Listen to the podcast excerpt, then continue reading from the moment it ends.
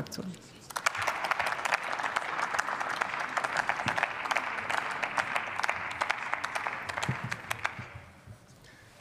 Ja, sehr geehrte Frau Präsidentin, liebe Kolleginnen und Kollegen!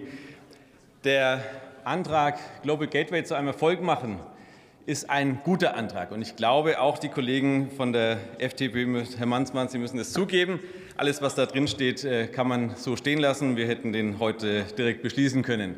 Wenn Sie sagen, Wasserstoff fehlt Ihnen da drin, das haben wir, glaube ich, gerade schon ausgeräumt, dass es sogar drin ist. Wir haben nicht die Global Gateway Strategie da drin formuliert, sondern uns geht es darum, dass das, was in Brüssel beschlossen ist, jetzt auch zur Umsetzung kommt, zügig zur Umsetzung kommt und das ist, das ist die Forderung und das ist der Kern dieses Antrags, sonst würden Sie noch viel mehr finden, was Sie da vielleicht vermissen.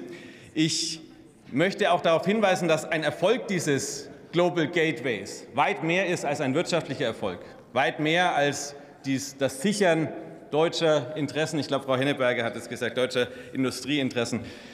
Dabei geht es um unser Lebensmodell, das, so wie es Katja Leikert äh, formuliert hat, das europäische Lebensmodell, das, was uns unterscheidet eben von anderen Wettbewerbern oder in dem Fall Rivalen wie China oder wie Russland, die, wie schon dargestellt, das in aller Welt versuchen zu exportieren. Und äh, Herr Ulrich, äh, es ist nicht so, dass die äh, die Länder, die Verträge mit China eingehen, das machen, weil sie schneller sind oder dass sie nicht darauf schauen, was dahinter ist, sondern sie haben kein anderes Angebot. Das ist es. Sie werden in diese Lage gezwungen und deshalb ist es für uns wichtig, als Europäische Union ein attraktives Angebot zu machen für diese Länder, um sich entwickeln zu können.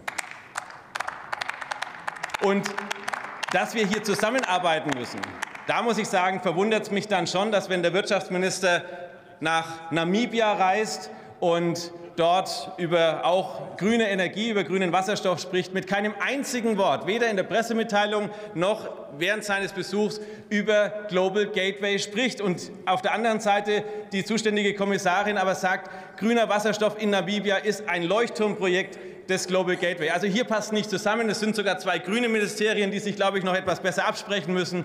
Wenn wir Global Gateway ernst nehmen, dann müssen wir zusammenarbeiten als Deutsche, als deutsche Regierung gemeinsam mit der Europäischen Kommission als Team Europe und so auftreten in der Welt, dass man dort auch versteht, das ist eine europäische Initiative.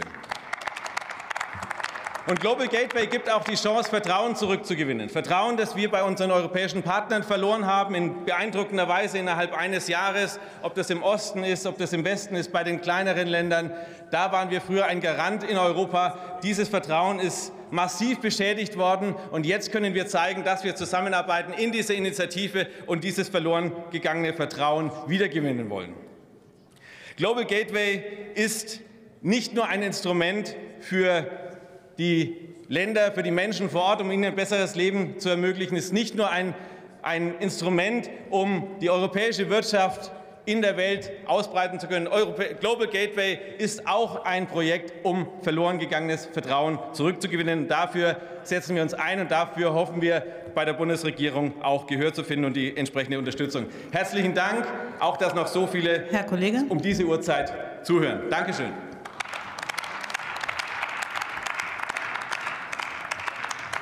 Mitten am Tag, ne, um diese Uhrzeit. Ähm, das Wort, äh, das Wort hat der Kollege Jörg Nürnberger für die SPD.